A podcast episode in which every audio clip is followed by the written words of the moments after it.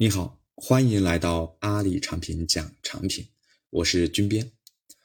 这一讲是上一讲的延续，所以必须要听完上一讲才能进行本讲内容的学习。在上一讲中，我已经讲到产品需求文档的完成，当产品需求文档评审以后，就可以进入研发阶段，然后在开发工作完成后，也就是产品正式上线前，产品经理需要开始做验证工作。所谓的验证，就是确保产品符合需求描述，可以按照产品经理的预期推到线上。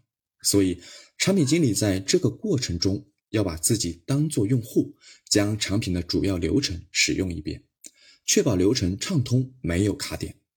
如果产品是一个多角色共同使用的平台型产品，那还要用不同角色的身份使用一遍。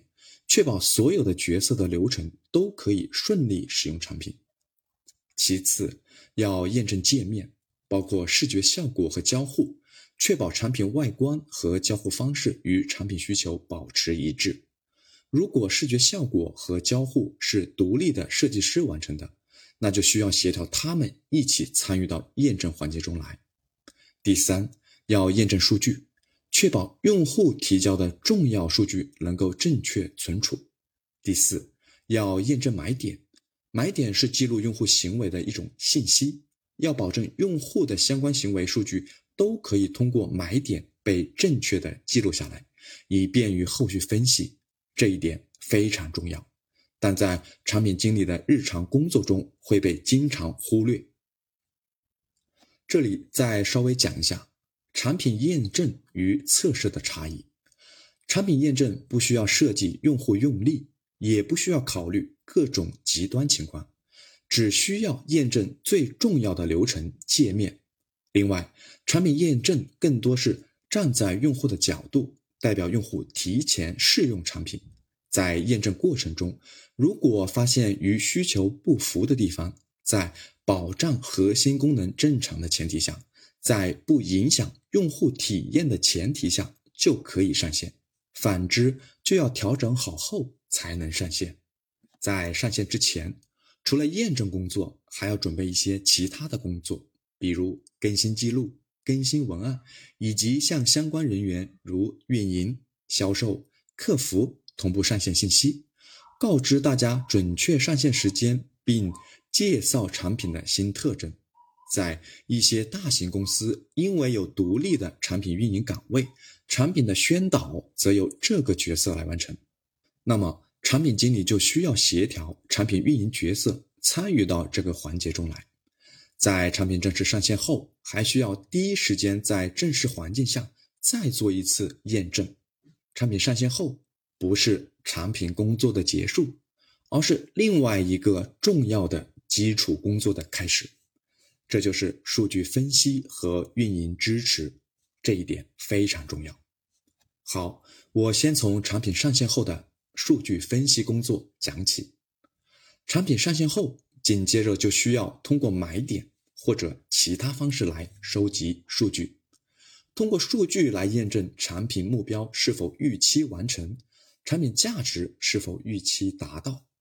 一般来说，定量的目标与价值。会体现在五个方面：第一，是用户行为的目标与价值是否预期完成，比如用户在界面上的停留时长、用户点击按钮的点击率、用户对某些内容的关注时长等。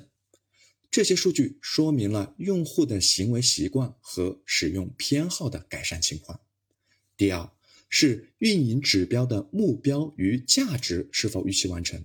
比如用户留存率、交易的转化率、返购率等，这些数据反映了产品对用户的吸引程度的改善情况。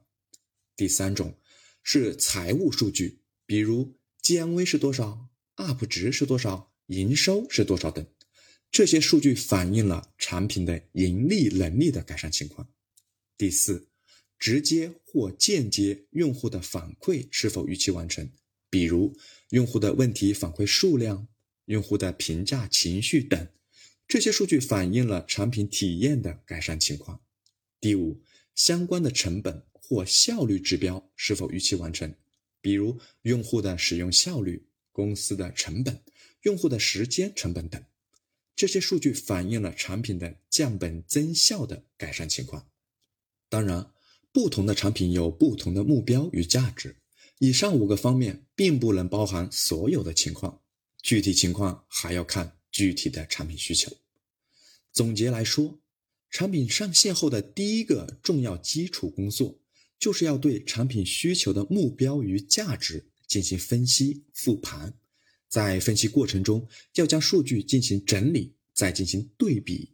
如果发现某些数据异常的高或异常的低，那就值得我们认真研究和思考，从而制定出下一步的产品动作。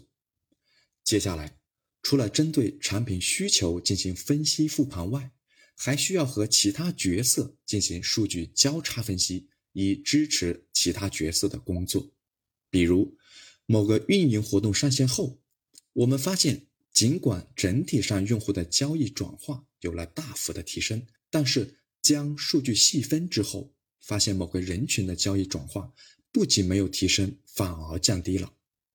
对于运营同学来说，当然是需要调整他们的运营策略，但是产品经理应该做些什么来支持运营同学呢？通过对用户行为数据的交叉分析。我们发现，之所以这个人群的交易转化下降了，是因为他们不喜欢现在的产品配色，但是这种配色又受另一个人群的欢迎，因此产品经理就可以考虑在下一个版本迭代中，针对不同人群用户展示不同的配色方案。在这个案例中，我想讲的是，产品经理应该针对问题。给出可能的解决方案来支持运营同学做好运营工作。在数据分析和运营支持阶段，产品经理的数据分析能力和数据敏感性非常重要。所以，产品经理要培养自己的数据意识，建立基于统计学知识的数据思维方式，同时还要学会一些常见的分析模型与分析工具。这方面的内容我会在后续的课程中展开来讲。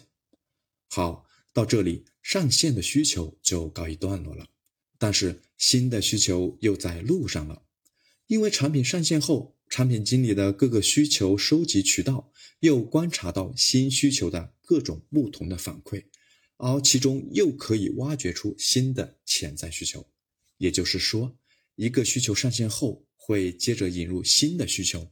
这又回到了需求的收集分析阶段，究其原因，是因为现实世界中总会产生出各种各样的需求，不同的阶段面临着不同的需求。如果一定要再问一个为什么的话，那就是因为人总是无法被持续满足的。最后，给你留一些思考题。你在验证需求时会完整的进行验证吗？你在上线时会注重产品的宣导吗？产品上线后，你要在多长时间内进行分析复盘呢？